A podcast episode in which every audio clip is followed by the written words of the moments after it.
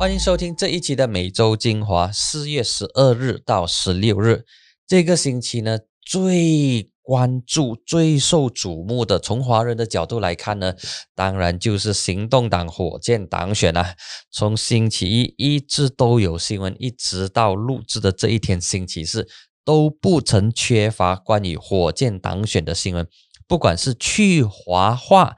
英沙跟华沙之间的这个路线的斗争，精英派跟草根派，不管是用什么样的这个形容词，其实都说明一个重点，就是行动党目前出现了路线上的这个分歧。在过去党选的时候呢，都有冒出这些英沙跟华沙的争议，不过这一次的争议似乎更加的这个明显。而且这次的争议呢，也隐隐约约的把它引到去岛林运动。那么今年的党选呢，是在六月二十号举行。从现在到六月二十号还有两个月的这个时间。那么这两个月期间呢，就要关注到底岛林的这个运动，岛林的派系能不能够凝聚各种来自四面八方。不满林氏父子的力量，那么如果能够把这些力量全部集合在一起的话，就能够在党选的时候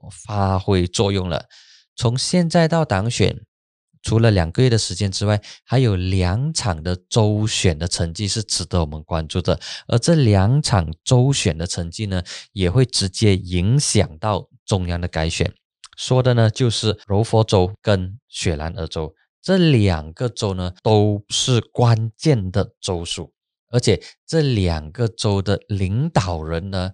都是主流派，都是属于精英，或者是我们讲的英沙派。柔佛州的主席刘振东啊，他是行动党的军师，也是行动党的大脑，参与很多跟大选、跟制定策略有关的讨论。那么雪兰莪州的主席呢，是郭宾信。OK，之前的主席前主席是潘建伟，那么郭宾信他当然他是属于主流派的，那么他跟林氏父子是一起的。如果这两个州的党选成绩出来跟之前的阵营是不一样，而且另外一派的人数增加，换了州领导层的话，那么他将会直接影响到六月二十号党选的这个成绩了，所以。柔佛州还有雪兰莪州的成绩是非常关键。那么雪州是最后一个举行选举的州属，它是在六月头左右，而柔佛州呢是五月头，所以五月跟六月这两个州的党选是值得我们关注的。这是第一个课题。第二个重要的议题呢，就是。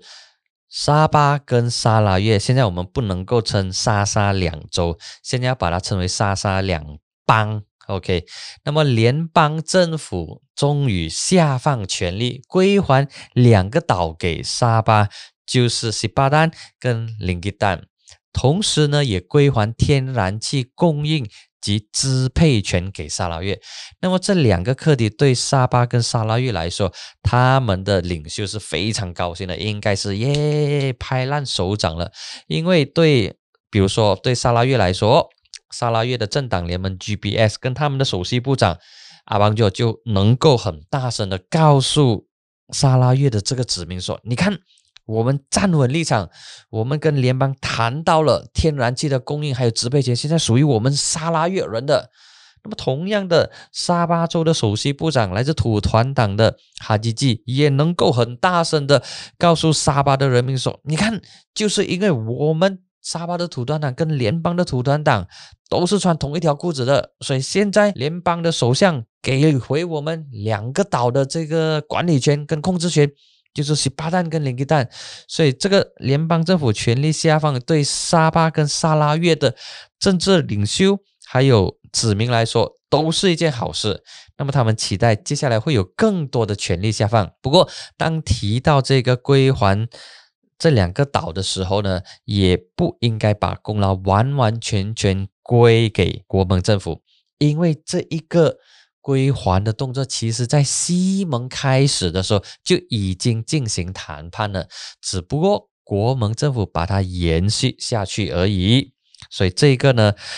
可能会是二零二一年十大新闻的选项之一，就是联邦政府把权力下放给沙巴跟沙拉归还两个岛，以及归还天然气供应及支配权。呃，第三个我们应该要关注的呢是疫情跟。疫苗的这个进展，那么阿斯利康疫苗呢，在上个星期，卫生部长阿汉巴巴说：“哎，没有问题，马来西亚政府会依然采购，同时会依然注射这个疫苗。”但是这个星期呢，阿斯利康疫苗的安全性，它的这个隐忧开始浮现上来了。那么政府现在对阿斯利康的使用开始有一点点的这个保留。所以阿斯利康的这个疫苗，它接下来的发展值得我们关注。还有另外一个呢，就是六十岁以上的马来西亚公民，嗨，你们要打的疫苗呢，就是中国科兴的疫苗 Sinovac。那么疫苗的课题就这两个值得我们关注。除此之外呢，现在大家关心的、担心的就是，诶，第四波疫情到底会不会来？因为我们看过去，全球在过去。个星期的这个新增病例高达四百四十万宗，比起前一个星期增加了九八千，同时全球的新增死亡人数也增加了五八千。那么我们我们看回去，马来西亚截至星期三，就是十四号的时候，马来西亚的这一个啊病例呢，发现到有南非变种的病毒。而这一个情况呢，就令到卫生部开始感觉到紧张了。诶，为什么马来西亚国内会出现南非的变种病毒？与此同时，国内的病情、国内的疫情也反复。那么在十三日的时候，官病的基本传染数就是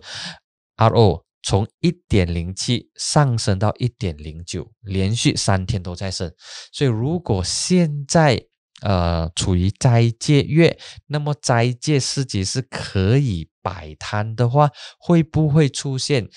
巴扎拉马丹、巴萨拉马丹的 cluster 呢？诶，这个呢是我们相当关注的课题，不只是我们关注，那么卫生部跟国家安全理事会也同样关注，担心斋戒月四级可能出现大量的这个群聚，如果防疫措施没有做好的话，那么我们的基本传染数可能会从一点零九再度上升。那么接下来我们会看到的就是每一天的确诊病例，就是以。二字头开始的就是两千、两千甚至三千，我们不希望